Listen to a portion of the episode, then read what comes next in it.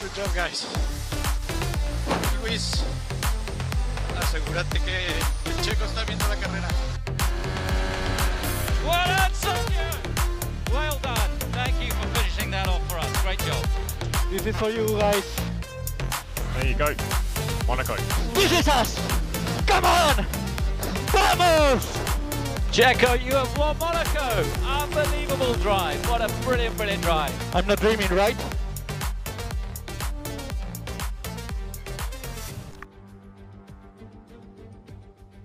Hola a todos y bienvenidos al consultorio del Doctor F1. Los saluda su amigo Diego con el gusto de siempre desde la Sierra Norte del estado de Puebla. Semana de carreras consecutivas. Se viene el Gran Premio de Canadá en la hermosa ciudad de Montreal por primera vez desde el 2019, gracias a la pandemia de ya saben quién. Estoy seguro que tengo seguidores que va a ser su primer Gran Premio de Canadá y déjenme decirles que seguro que no se van a arrepentir. Solemos tener buenas carreras en Canadá. La verdad es que si alguno de ustedes tiene F1 TV Pro y le sobra algo de tiempo el fin de semana, sin lugar a dudas les recomiendo ver algunos grandes premios viejos en el Gran Premio de Canadá. Por ejemplo, la victoria de Jenson Button en 2011. Jenson, el británico campeón del mundo de Fórmula 1 de 2019, salió desde el último lugar ese día y gracias a la lluvia y los incidentes de carrera, paró seis veces en pits. Esa vez Hamilton hasta chocó contra Button, esa vez. Y aún así terminó peleando por la P1 en la última vuelta contra Sebastián Vettel, quien había salido desde la pole y pues no soportó la presión y cometió un error dejándole vía libre al inglés. Vía libre, perdón, este, al inglés para una espectacular victoria. En esa carrera Checo no corrió porque había tenido un accidente fuerte en, Monta, en Mónaco, aquella vez que saliendo del túnel este, tuvo un derrape y chocó contra la pared. Y eh, recuerdo bien que decía Checo que cuando se subía al coche este, y empezaba a tener velocidad sufría de mareos y entonces por tanto no pudo pilotar y tuvo que ser sustituido en esa ocasión por el español Pedro de la Rosa en Sauber. Vale muchísimo la pena explotar el catálogo de grandes premios de, este, de grandes premios del pasado que hay en F1 TV Pro. Por supuesto, para nosotros los mexicanos, no debemos olvidar aquel Gran Premio de Canadá de 2012, cuando el orgullo de, Mejo, de México, don Sergio Checo Pérez, arrancó la carrera en decimoquinta posición y terminó dando cátedra de gestión de neumáticos, terminando en el tercer lugar. Aquella ocasión Checo rebasó como rayo a los Ferraris para compartir el podium con Román Grosjean, que en ese entonces corría en Lotus, y con Lewis Hamilton, que en ese entonces todavía corría con McLaren. Y bueno, pues vamos a tratar de emular lo hecho en el previo eh, del Gran Premio de Azerbaiyán y vamos a platicar cinco puntos que para mí pues se me hacen interesantes, ¿no? Como, como tema de conversación acerca de, bueno, pues ahora que se viene el Gran Premio de Canadá. Y el número uno, considero que va a ser interesante la respuesta de Ferrari, ya que realmente fue un día doloroso para Ferrari en el Gran Premio de Azerbaiyán. Y ambos coches se retiraron por, pues, problemas ahí mecánicos, no problemas técnicos. Entonces, para Charles Leclerc, esa fue la segunda vez que en tres carreras lidera una carrera y no puede terminar debido a un problema, ya sea en la unidad de potencia o, este, bueno, pues también lo, lo que pasó en, en España, ¿no? Y bueno, pues eso sí ha disminuido bastante sus esperanzas al título. Pero Ferrari tiene una oportunidad casi instantánea de recuperarse este fin de semana en Montreal.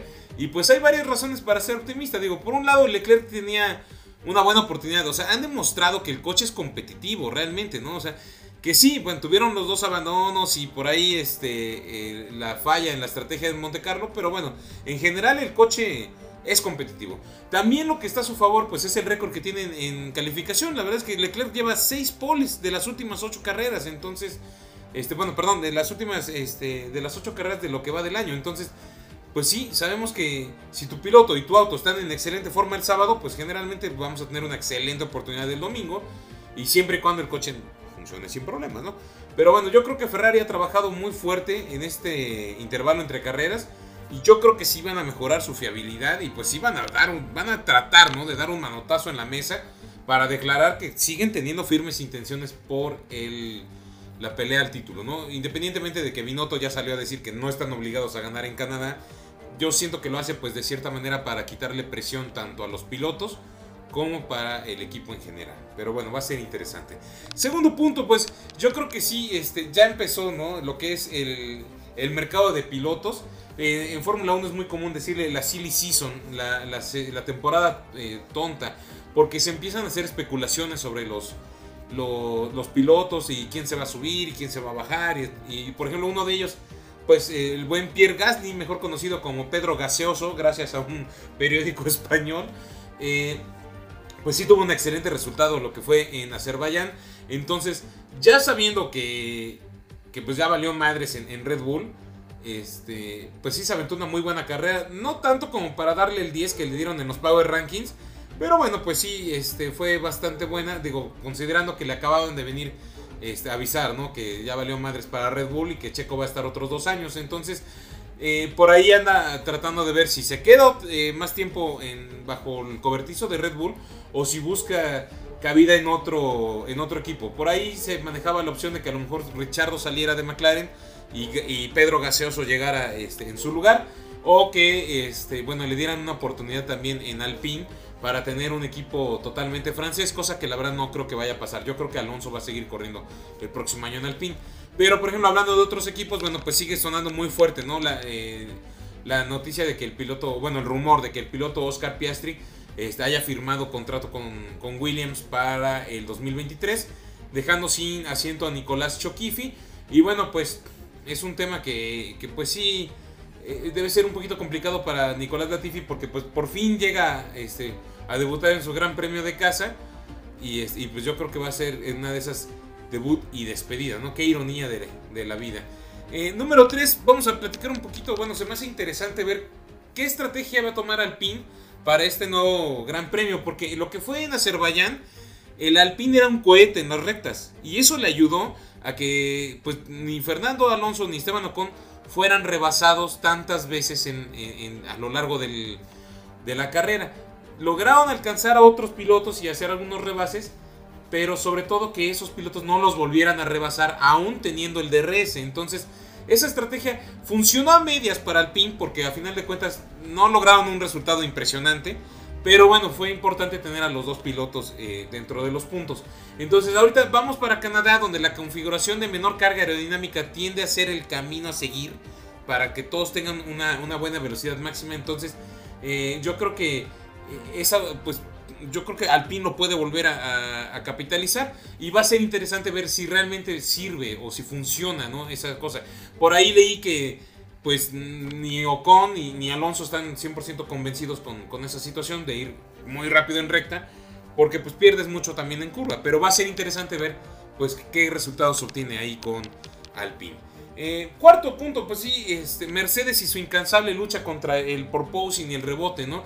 Eh, mientras que Leclerc y Ferrari, bueno, pues sí tuvieron que lidiar con el dolor emocional, ¿no? De, otra derrota, otro eh, DNF, otro no terminó, este el fin de semana pasado, Hamilton enfrentó supuestamente un dolor físico en su Mercedes.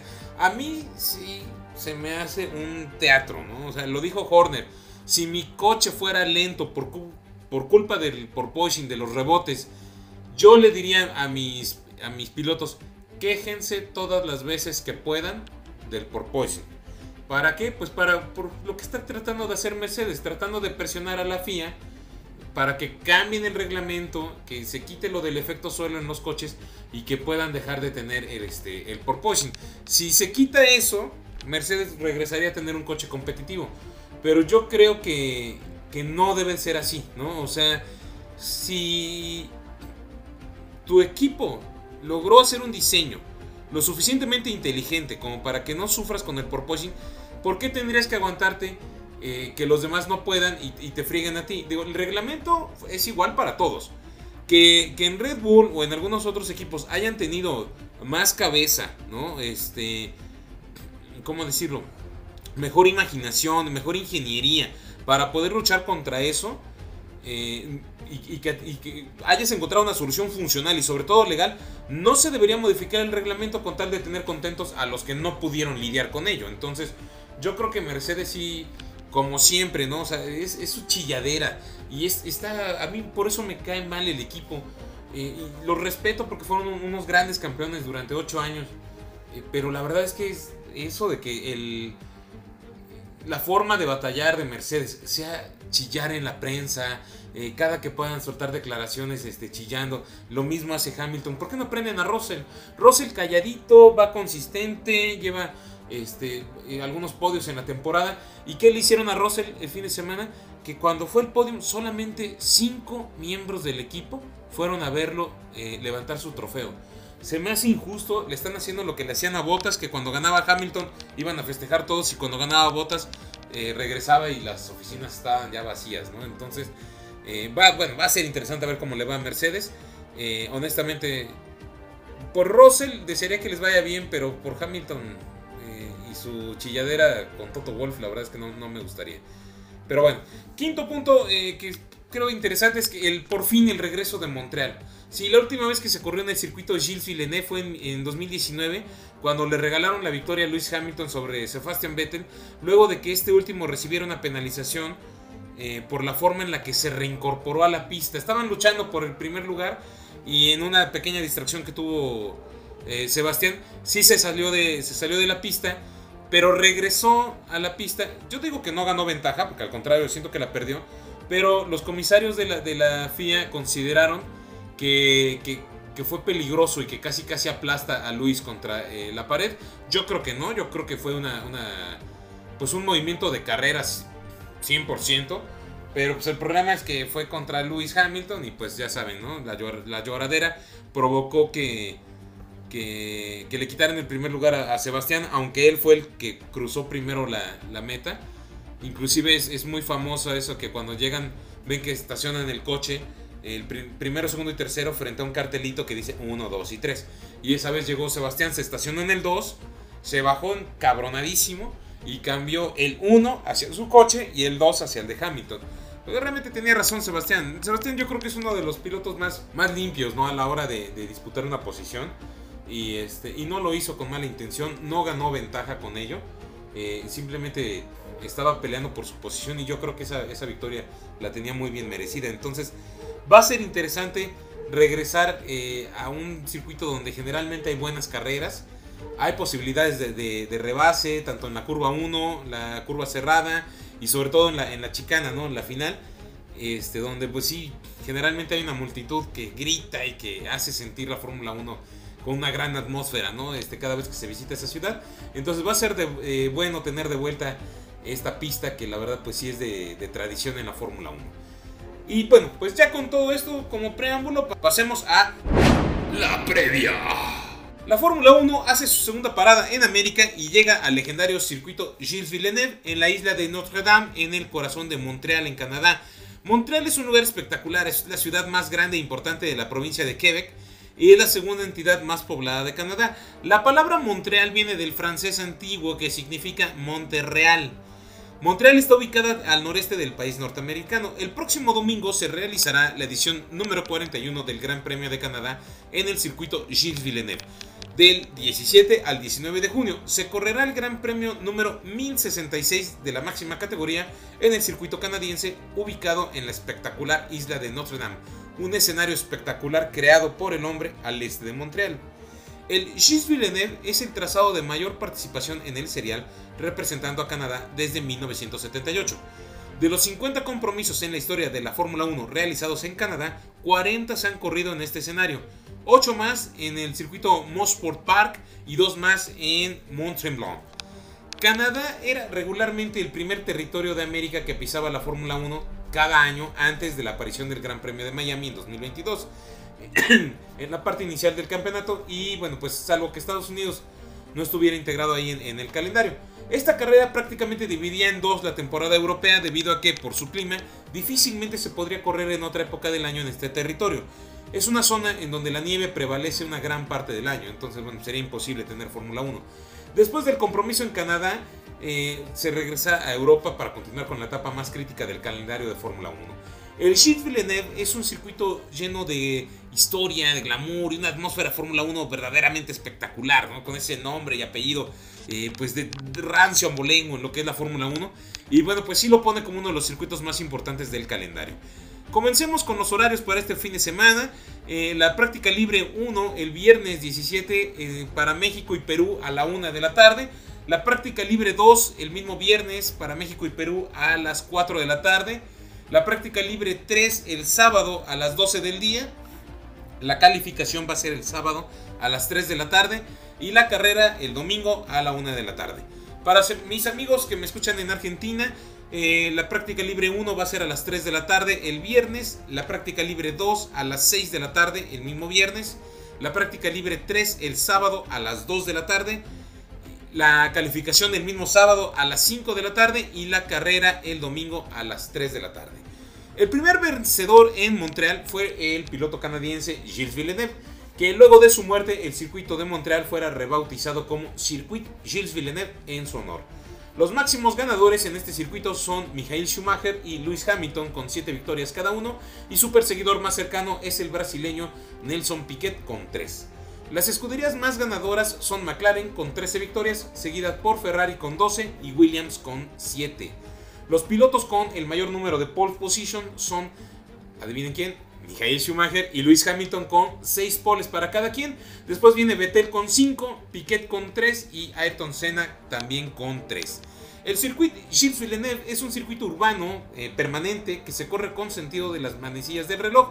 Mide 4.361 kilómetros y el domingo están pactadas para darse 70 vueltas para lograr 305.27 kilómetros como distancia total de carrera. El circuito Gilles Villeneuve es la sexta pista más corta del calendario después de Mónaco, Sandboard, el, el, hermano Rodríguez en México, Interlagos en Brasil y el Red Bull Ring de Austria. El trazado cuenta con 14 curvas en total, 8 a la derecha y 6 a la izquierda. Así es como el trazado canadiense es el tercer circuito con menos curvas en el serial, compartiendo este lugar con el Húngaro Ring de Hungría y Sandboard en Países Bajos y solo después del Red Bull Ring en Austria con 10 curvas y Monza en Italia con 11 curvas en total. La pista canadiense cuenta con un punto crítico ubicado en las curvas 13 y 14, formando una de las chicanas más famosas del serial que bueno, pues es contemplada, ¿no? Por el famoso muro de los campeones. Durante la transmisión, mis, amigos que son nuevos en la Fórmula 1, seguramente van a escuchar varias veces que los narradores van a hablar acerca del famoso muro de los campeones. Y aquí les digo por qué se le dice así. Es el muro de la curva 13 y es que en 1999 el muro derecho de la actual curva número 13 del circuito, a la salida de la chicana, eh, esa que ya te da la entrada hacia la meta, se hizo famoso debido a que tres campeones de Fórmula 1, Damon Hill, Michael Schumacher y Jacques Villeneuve chocaron contra él. Entonces desde entonces se le conoce como el Muro de los Campeones, donde también han escrito su nombre, entre comillas, otros campeones del mundo como Jenson Button y Sebastian Vettel, que también se estrellaron ahí en las prácticas del 2011. La velocidad máxima de este trazado continúa siendo la conseguida bajo las regulaciones de la FIA del 2018 y fue de 349.7 km por hora, que fue alcanzada nada más y nada menos que por el mexicano Sergio Checo Pérez en el Force India BJM 11 del 2018 y bueno pues fue en la edición 2019, ¿no? Eh, eh, bueno, en 2018, perdón. Esa eh, velocidad no fue rebasada en el 2019 y pues vamos a ver este año a ver cómo, cómo les va, ¿no? El récord de pista le pertenece a Sebastian Vettel y también es el tiempo que, con el que se marcó la última pole ahí, fue para Ferrari en 2019, la hizo en 1 minuto 10 segundos y 240 milésimas. El récord en carrera le pertenece a Valtteri Bottas con 1 minuto 13 segundos y 78 milésimas cuando el finés corría para Mercedes. El último ganador fue Lewis Hamilton, oficialmente hablando, ¿no? En 2019 y aquella ocasión lo acompañaron Sebastian Vettel y Charles Leclerc en el podio. En cuestión de las llantas, la firma italiana Pirelli dio a conocer la designación de sus neumáticos para la ronda 9 del Mundial y como pasó en Mónaco y Azerbaiyán se usará la gama más suave de las llantas que van a usar los compuestos el C3 que va a ser el blanco que se va a considerar como el compuesto duro el C4 que va a ser el amarillo que se va a considerar como el compuesto medio y el C5 que es el rojo y se va a considerar como el compuesto más blando. Montreal tiene algunos elementos en común con Azerbaiyán gracias a la fuerte demanda que hay de tracción y de frenado y en una superficie que pues sí evoluciona rápidamente, se engoma muy bien esa pista Solamente que tiene velocidades más bajas que en, Azerbaiyán y un clima este, también más fresco. ¿no? El pronóstico meteorológico de la ronda 9 es, eh, pues nos muestra temperaturas más bajas y templadas que en los compromisos anteriores, con cierta probabilidad de lluvia durante todo el fin de semana. eh, especialmente el viernes, que es cuando más eh, hay un 54% de probabilidad de lluvia. Las condiciones meteorológicas pronosticadas para eh, este fin de semana no sobrepasan los 25 grados en lo que es temperatura ambiente, marcando 24 grados como la temperatura más alta y 11 grados como la mínima en lo que puede ser un clima pues bastante agradable, ¿no? Tendiendo a fresco. La temperatura máxima esperada, les decía yo, es el de 24 grados para el viernes en los ensayos libres. El sábado, que es el día de calificación, se espera una mínima de 11 grados, con lo que sería la temperatura más baja eh, pues durante todo el fin de semana. La probabilidad de lluvia se mantiene entre el 24 y el 54% para los tres días.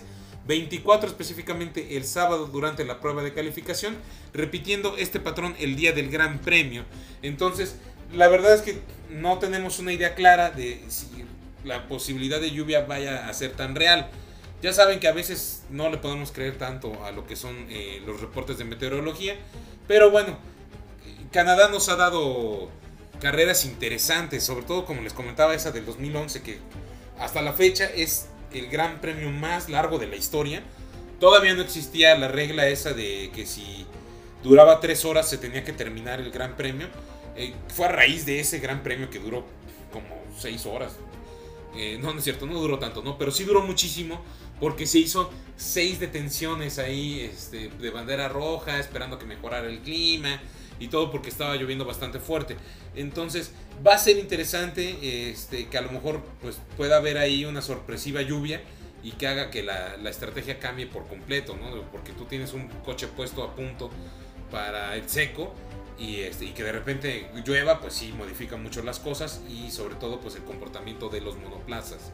Y además, bueno, pues los pilotos que tienen mayor habilidad en lluvia contra los que pues no la tienen tanto, ¿no? Entonces, bueno, pues yo creo que sí va a ser un, gran premio bastante interesante. Es bueno volver a tener a Canadá este, en el calendario. Y bueno, pues mis amigos, yo creo que con eso tenemos toda la información necesaria para disfrutar del fin de semana. De todas maneras, si por ahí algo se me pasó, eh, como siempre les digo al final, este, pueden seguirme en redes sociales y bueno, pues preguntarme este, o platicar, eh, pues para extender un poquito más este, información acerca del Gran Premio. Ya de salida, Mercedes está considerando cambiar el, W13. El coche no está cumpliendo con las expectativas de la marca. Y, este, y pues es probable que el coche del año que viene no sea una evolución del 2022, sino que sea un coche totalmente nuevo. Y, eso pues es, mucho más complicado para un equipo, ¿no? Empezar desde cero. Eh, Ferrari dice que va a ir a Canadá con el motor número 3. Aún pueden usar todavía el sistema del turbo de su primer motor, como lo hicieron en Mónaco, para evitar las penalizaciones. El abandono de Carlos Sainz se debió a un fallo en la bomba que controla el sistema hidráulico del coche. Y en cuestión del coche de Leclerc, el motor de combustión interna y el turbo quedaron inservibles y van a tener que, que usar nuevos. Bueno, en el caso de Leclerc, tienen tres turbos disponibles para toda la temporada. Ya se echaron dos a perder definitivamente. Y el tercero que tiene es el turbo que utilizaba normalmente en las prácticas libres. Entonces ese turbo tiene mucho kilometraje. Entonces vamos a ver con qué sale Ferrari. A lo mejor eh, cambia el turbo por uno nuevo y va a tener que penalizar Leclerc. O arriesgarse a utilizar el ya usado y pues a ver cómo les va en Canadá. No sé, va a ser este, también interesante. De todas maneras, el motor que se reventó en, Azerbaiyán dicen que está siendo desmantelado actualmente en el departamento mecánico en Maranelo. Porque quieren ver realmente qué fue lo que pasó. Australia acaba de asegurar su lugar en la Fórmula 1 hasta el 2035. Hoy se anunció la extensión del contrato para el Gran Premio Australiano por 10 años más del que ya se tenía firmado. Se tenía contrato hasta el 2025 y hoy lo extendieron hasta el 2035. Sería buenísimo que también así le pasara al Gran Premio de, de México, que lo extendieran tanto. Y ya, este, pues como última nota de salida, me pareció muy interesante una nota, una entrevista que le hicieron a Nikita Mazepin, eh, hablando sobre pues, cómo está, cómo se siente. Dice que, que le da gusto ver a Kevin Magnussen que le está yendo tan bien, pero que por supuesto que si tuviera la oportunidad de regresar, pues de inmediato regresaría sin problemas a, competir. También por ahí le dejó un recadito a los miembros del equipo donde dice que pues ninguno le mandó ningún mensaje, ¿no? Dice si, si corrieran alguno del equipo eh, y, pues fuera alguien con quien hablabas del diario y todo, dice, pues yo sí lo hubiera escrito, pues para decirle, ¿no? Digo, lamento mucho que haya pasado lo que te pasó, independientemente de que el director o el dueño del equipo no estén de acuerdo con, esa persona, ¿no? Y sobre todo, lo más padre fue el, último recadito que dejó para, para Mick Schumacher, ¿no? se le preguntó, bueno, pues que, ¿qué, pensaba, ¿no? De cómo le está yendo a Mick en, en esta nueva temporada. Y sí, no quiso profundizar en el tema, pero, pero sí dejó así como que la piedra, ¿no? Dijo, los resultados hablan por sí solos. Yo no necesito añadir nada. Y yo creo que hasta acá se escucharon los... Uh, hacia Mick Schumacher, porque pues sí, fue un, un, recadito ahí de parte del ruso hacia el alemán. De mi parte es todo amigos, les vuelvo a agradecer a todos mis escuchas por su tiempo. Eh, gracias, de verdad, eh, aprecio mucho que se tomen el tiempo de escucharme. No dejen de compartir mi podcast con todos sus conocidos y les recuerdo que pues podemos platicar más a fondo en redes sociales. Me encuentran como arroba RazerDentist, tanto en Twitter como en Instagram. El podcast disponible en las principales plataformas, ya saben, Spotify, Amazon Music, Deezer, iTunes. Ah, estoy, estoy tratando de ingresar a unas que se llaman iBox y TuneIn, que parece ser que le dan mucha difusión a los podcasts y yo espero que próximamente ya estemos ahí. Me despido, les deseamos mucha suerte a Checo, ojalá que gane este fin de semana. Nos escuchamos el lunes en la noche con el resumen del Gran Premio de Canadá. La verdad es que el domingo definitivamente no me va a dar tiempo de grabarlo, entonces pues les mando un saludo a todos y hasta la próxima.